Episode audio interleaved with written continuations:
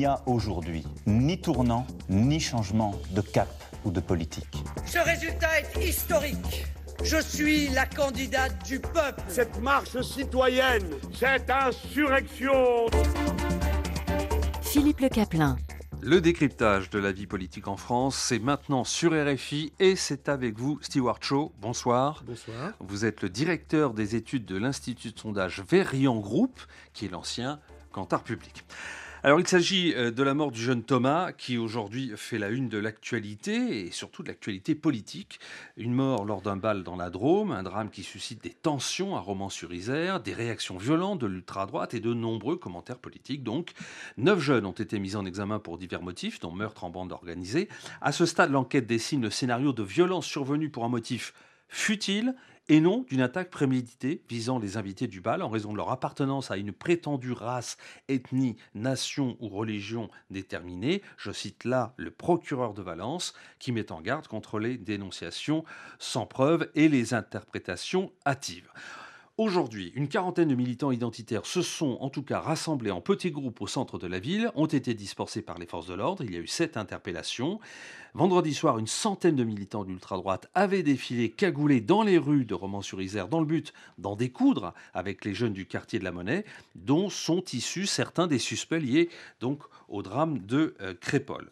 Tout cela suscite une cascade de réactions virulentes de l'extrême droite et de la droite sur le thème de l'insécurité et de l'immigration, accusant la racaille de racisme anti-blanc. Depuis le drame, donc, l'ultra-droite mène une campagne virulente sur Internet avec notamment une liste de noms et des photos présentées comme celles des agresseurs. Manuel Bompard, coordinateur de la France Insoumise et député des Bouches-du-Rhône.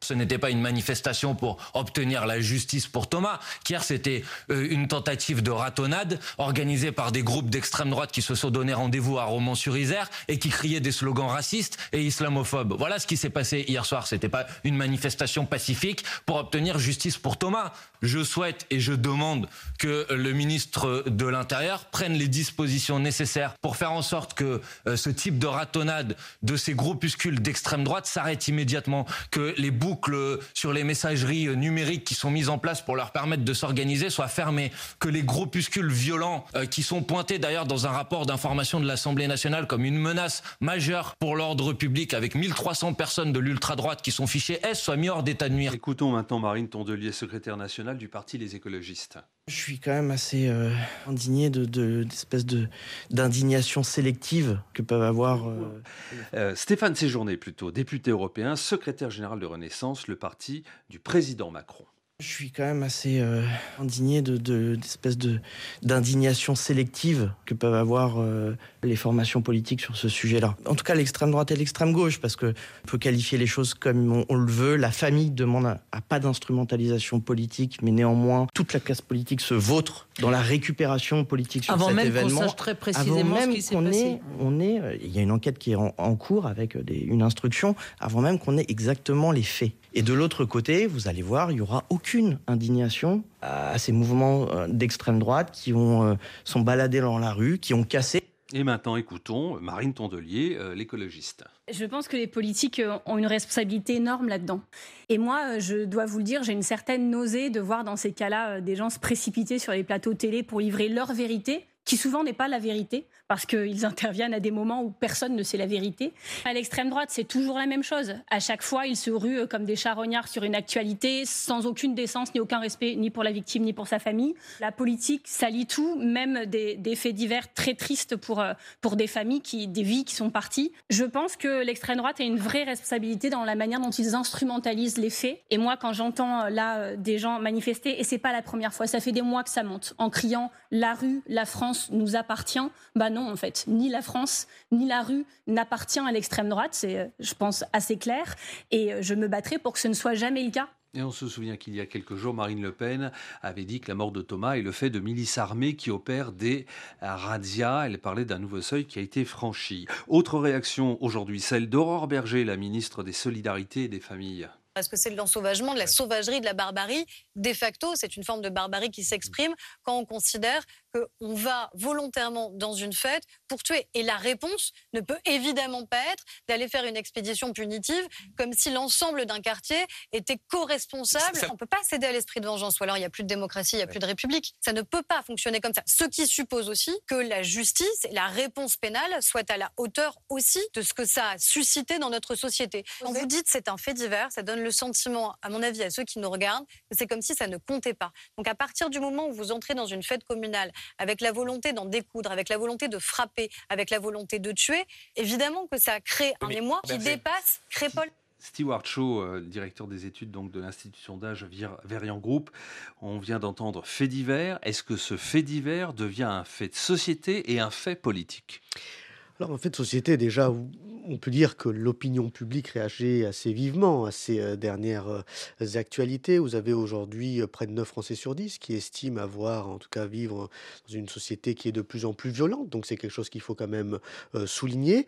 Vous avez aussi un certain nombre de Français, un peu plus de 6 sur 10, hein, selon certains confrères, qui disent se sentir en, insécurité. Alors il faut toujours relativiser, je dirais, ce nombre au regard, là aussi, des, des 2 Français sur 10 qui estiment vraiment vivre dans leur vie quotidienne euh, dans un lieu qui est euh, empreint de, de, de, violence. Donc il y a, oui, une opinion publique qui est, je pense, assez sensible à cette, à cette société qui voit de plus en plus émerger dans une forme de violence qu'on ne contrôle plus.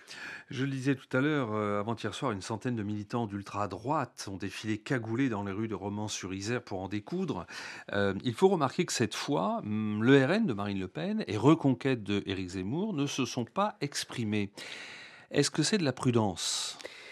Dans ce genre d'événements, euh, l'opinion publique réagit aussi assez négativement aux prises de position politiques. Ça, je dirais que c'est un peu global, la perception un peu globale. Par contre, si on regarde dans l'analyse des opinions, dans le détail des électorats, c'est assez intéressant, puisque vous avez effectivement des Français qui disent que les politiques instrumentalisent euh, très largement ce genre de, d'actualité. Et dans l'électorat de Marine Le Pen, on a peut-être une, une, nuance euh, un peu plus importante à apporter à ça. C'est-à-dire qu'on a des euh, sympathisants RN qui disent que c'est normal euh, qu'un certain nombre de personnalités politiques, de décideurs politiques apportent leur désaccord. Donc je dirais que oui, peut-être sur, sur ce second événement, c'est une forme de prudence.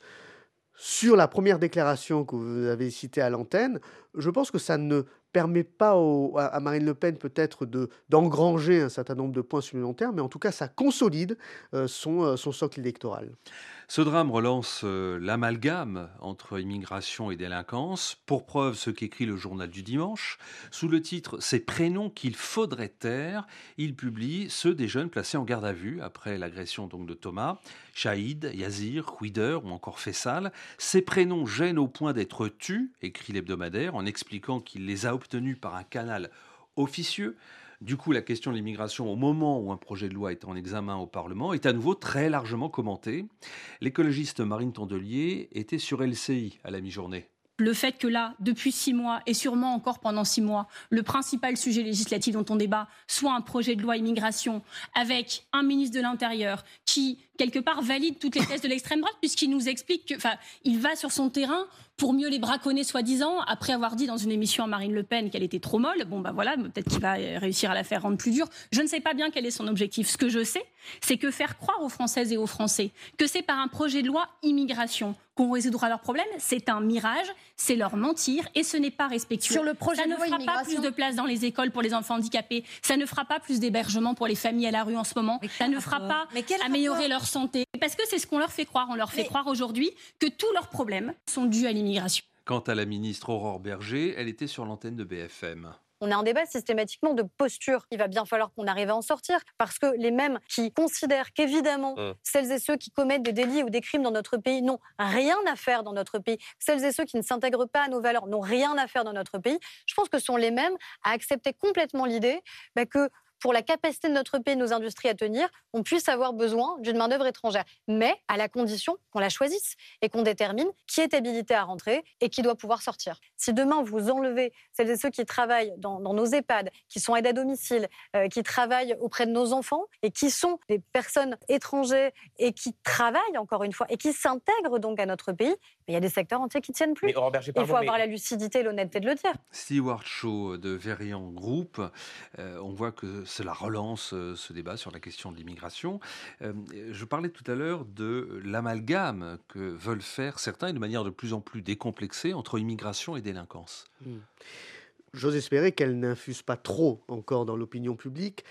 pour autant, et c'est vrai, il faut remarquer que la question de l'immigration, il y a un effet très performatif. C'est-à-dire que plus on en parle, plus ça devient un sujet de prioritaire et majeur. Aujourd'hui, c'est dans les quatre sujets prioritaires par les Français, mais il faut aussi, de toute proportion gardée, la remettre un peu à sa place. Vous avez d'abord le pouvoir d'achat, la santé, qui arrive très, très largement euh, devant, et puis l'éducation, et vient ensuite l'immigration. Donc oui, c'est un sujet, c'est un sujet qui est important. Mais là aussi, encore une fois, je pense qu'il faut nuancer les choses. D'un côté, on a une opinion publique qui est, effectivement, et on le dit, de plus en plus dure, avec un certain nombre de représentations et d'images que l'on associe si on parle du projet de loi, euh, par exemple, on voit que le, taux d'adhésion des Français sur les mesures les plus difficiles, les plus dures, euh, les plus rigoureuses, euh, est assez importante. Par exemple, on parlait du fameux article 3, qui est devenu l'article 4 bis, sur la régularisation d'un certain nombre de métiers sous tension. On n'a qu'une légère majorité de Français qui est favorable, alors qu'on aurait pensé que c'était que c'était plus. Par contre, sur la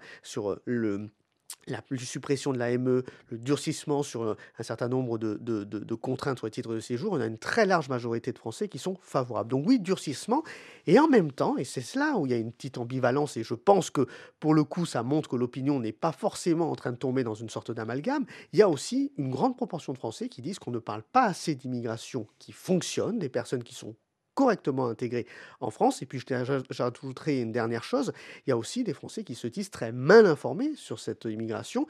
Et ça, c'est un, chiffre de mon confrère Via Voice qui montre que 6 Français sur 10 se disent pas suffisamment informés sur ce sujet. En tout cas, la veille du début de l'examen du projet de loi euh, sur l'immigration en commission, 17 députés LR tendent la main au gouvernement. C'est dans la tribune dimanche donne encore à l'hypothèse d'une adoption du texte grâce à un compromis avec la droite. Ces 17 députés emmenés par Jean-Louis Thierrot se disent prêts à voter donc le texte, pour autant qu'il reste proche de la version adoptée par le Sénat euh, la semaine dernière. Est-ce que cela veut dire que l'horizon s'éclaircirait pour la majorité sur ce projet de loi sur l'immigration? Effectivement, il faudrait voir, il faudrait comptabiliser tout, ce comme on a fait pour la réforme des retraites, hein, vraiment tous les, tous les sièges pour voir si le texte pourrait passer sans recours au, 49.3 éventuel. Euh, ce qui est assez intéressant ici, c'est que vous avez le texte avec un esprit du Sénat, hein, qui est quand même assez modifié hein, dans, son, dans son origine. Alors, on parlait tout à l'heure de l'article 4 bis qui revient sur l'article 3 sur la régularisation des métiers euh, sous tension. Ça a été une grande avancée, ça a été un, je dirais, un marqueur très fort pour, euh, pour la droite, à voir si le groupe qui est quand même conduit par Olivier Marlex va plutôt effectivement euh, se déporter vers la majorité en estimant que la droite euh, de Bruno Retailleau a fait le travail, ou est-ce qu'on va être sur une posture aussi de la droite parlementaire à l'Assemblée qui va dire non, on ne pourra pas, on ne doit pas aider le, gouvernement à faire passer cette loi. Ça va être quand même compliqué pour la droite parce que euh, ensuite, devant les électeurs, il va falloir aussi euh, argumenter le pourquoi du comment on a refusé de voter une loi qui est pourtant une loi quand même, il faut le dire, assez dure. Vous écoutez Dimanche Politique sur Radio France Internationale. Philippe Le Caplin. La préparation des élections européennes de l'année prochaine, marquée hier par l'annonce euh, par le Parti radical de gauche de sa volonté de présenter sa propre liste pour juin prochain, ce qui provoque cette réaction de Manuel Bompard de LFI sur Europe 1. Bien sûr, c'est pas une bonne euh, nouvelle. Moi, je reste favorable à l'idée qu'il y ait une liste de rassemblement. Je vois bien que la Nupes, elle est bloquée par le fait que euh, les communistes, euh, Fabien Roussel a quitté quatre fois la Nupes sans l'avoir rejoint une seule fois. les écologistes sont entêtés sur l'idée qu'ils vont faire leur propre liste. les socialistes ont décrété un moratoire qui devient de plus en plus définitif. donc, je vois bien les difficultés. Mais moi, je me résigne pas, si vous voulez, à que cette situation marque la fin du rassemblement autour du programme de la NUPES. Donc je dis tous ceux qui, eux, veulent continuer à se rassembler. Et je leur dis, venez, on va le faire ensemble. Manuel Bompard vient de l'évoquer. Les écologistes ont annoncé qu'ils ne feront pas liste commune avec la NUPES pour ce scrutin européen. Marine Tondelier d'Europe Écologie Les Verts. L'union des écologistes et de la gauche, oui, ça existe. Je ne sais pas vous dire, moi, qui a envie d'être dedans ou pas, c'est aux autres de répondre à cette question. Les écologistes proposent depuis des mois de préparer une candidature commune en 2027 avec celles et ceux qui le souhaitent. Pas juste une candidature commune, mais un projet commun, puis une méthode de désignation d'un candidat commun, puis une candidature commune. Jean-Luc Mélenchon, j'ai compris en ce moment qu'il avait envie de travailler avec personne, soit, et eh ben euh, voilà, je lui souhaite bon courage et peut-être qu'un jour il changera la vie. Sur le nucléaire, je pense pas qu'on se mettra d'accord avec Fabien Roussel sur ce qu'on pense du nucléaire. Par contre, se dire, dans le cadre d'un projet commun, avec des mesures fortes pour le pouvoir d'achat des Français, pour la société, un univers d'espoir, et peut-être qu'on a besoin d'espoir en ce moment, se dire que pendant cinq ans, on est d'accord pour faire ça sur le nucléaire, ça on sait le faire dans le cadre d'une coalition. Et donc non, vous ferez jamais fusionner euh, des communistes, des socialistes. Et, et dans la majorité présidentielle, eh bien, il est question de ratisser large, là aussi, de présenter une liste la plus large possible, comme l'expliquait Stéphane Séjourné du parti présidentiel sur France Inter à midi. On a fixé un, calendrier pour désigner officiellement la tête de liste en janvier. Pourquoi je l'ai fixé en janvier? Parce que je veux construire une coalition de partis politiques pro-européens pendant cette période. J'ai des discussions avec euh, l'UDI, avec euh, les radicaux, avec Horizon, avec le Modem, avec François Bayrou, avec Édouard Philippe. Les discussions que j'ai avec l'UDI et, avec, euh, avec son président aujourd'hui permettent de dire qu'il y aura en tout cas la possibilité d'avoir un accord avec lui. Donc c'est une bonne chose. C'est mmh. Jean-Christophe Lagarde nous avait fait une, liste mm. contre nous la dernière fois. Mm. Bah, je pense que c'est un pas supplémentaire vers le dépassement politique, mm. notamment sur un sujet qui est devenu presque une cause, qui est l'Europe. Voilà, on voit que une fois de plus, quelles que soient les tendances politiques, euh, on revient à ce vieil adage que l'union euh, fait la force, plus que jamais, surtout pour un scrutin qui n'a pas forcément la faveur des Français. Alors, l'union fait la force, ça dépend pour qui. Je pense que les différents euh, sons que vous avez passés le montrent très clairement. Si on parle d'abord de la gauche, c'est vrai que l'hégémonie des LFI a plutôt, il faut le dire, défavorisé la gauche. Aujourd'hui en France, il y a une forme de décrédibilisation que l'on ressent de plus en plus, ce qui ne veut pas forcément dire que ça a un impact majeur sur le vote, mais en termes d'image, c'est assez, euh, assez euh, important. Donc, on a réalisé chez euh, Verian, donc anciennement Cantar Public, une, une étude sur les, les, les, prochaines européennes. Hein, ça remonte à quelques mois déjà, mais ça donne des indications intéressantes sur des potentiels de vote, c'est-à-dire les Français pour qui potentiellement ils pourraient voter. Ce qui est assez intéressant, c'est que, un, on a le Rassemblement national nettement en tête, donc ça c'est quand même une information importante. Deuxième position, c'est Europe Écologie. Les Verts, bien au-delà d'une coalition, d'une hypothèse de coalition avec la NUPES. Donc ça prouve que ce que dit Madame Tondelier est assez véridique. Seuls, ils vont beaucoup plus loin en termes de score. Je parle d'Europe écologie, les Pourquoi l'Europe réussit aux écolos? Je pense qu'il y a plusieurs choses. La première, c'est peut-être le résultat aussi de la séquence politique depuis le début de, de cette fusion avec, avec la NUPES qui a déçu un certain nombre d'écologistes. Et puis, deuxième chose, effectivement, c'est peut-être aussi parce que l'enjeu environnemental, l'enjeu climatique, est peut-être l'un des enjeux qu'il faut résoudre le plus à l'échelle européenne et que un certain nombre de, compatriotes et de Français, d'électeurs, comprennent que c'est à l'échelle européenne qu'il va falloir agir bien euh, euh, plus, euh, de manière bien plus engagée que nous le faisons actuellement. L'Europe et l'opinion publique, justement, faisons un point, sachant que la guerre en Ukraine est quand même passée par là, à montrer soit ses limites à l'Europe, soit justement sa légitimité. Mmh. Alors je pense qu'on est sorti d'une double séquence assez inédite euh, dans, nos, dans nos vies, évidemment, qui a propulsé l'Europe dans sa capacité à refaire de la politique comme on l'attendait. D'abord, il y a eu la crise sanitaire, et on l'oublie, mais ça a été assez important de voir qu'on a eu une mobilisation pendant cette crise sanitaire qui a touché le monde, et évidemment l'Europe, qui a été là pour le coup dans cette dimension protectrice. Ensuite, il y a eu l'Ukraine, effectivement, qui a donné l'occasion de montrer que la guerre et la paix, euh, ce sont deux choses qui sont très fragiles et qu'il faut la paix plutôt, euh, et qu'il faut évidemment euh, construire au fur et à mesure du temps. Donc on a effectivement une séquence qui a fait progresser l'Union européenne dans l'état d'esprit des Français. Et puis on a eu quand même, on le voit, une forme de je dirais, de doute qui s'est peu un peu imposé, notamment au regard d'un enjeu qui a progressé et qui est encore là très présent, c'est l'inflation, où on se demande comment l'Union européenne peut continuer aujourd'hui à donner des gages, à essayer d'apporter des solutions à cette, à, ce- à cette problématique qui est le, le- le- le coût de la, le coût de la vie. Juste pour donner quelques, quelques chiffres, on avait posé la question dans un eurobaromètre Cancer Public Verian, euh, 67% des Français ont le sentiment que l'Union européenne a un impact dans la vie de tous les jours. Donc ça, c'était pour répondre à votre deuxième point.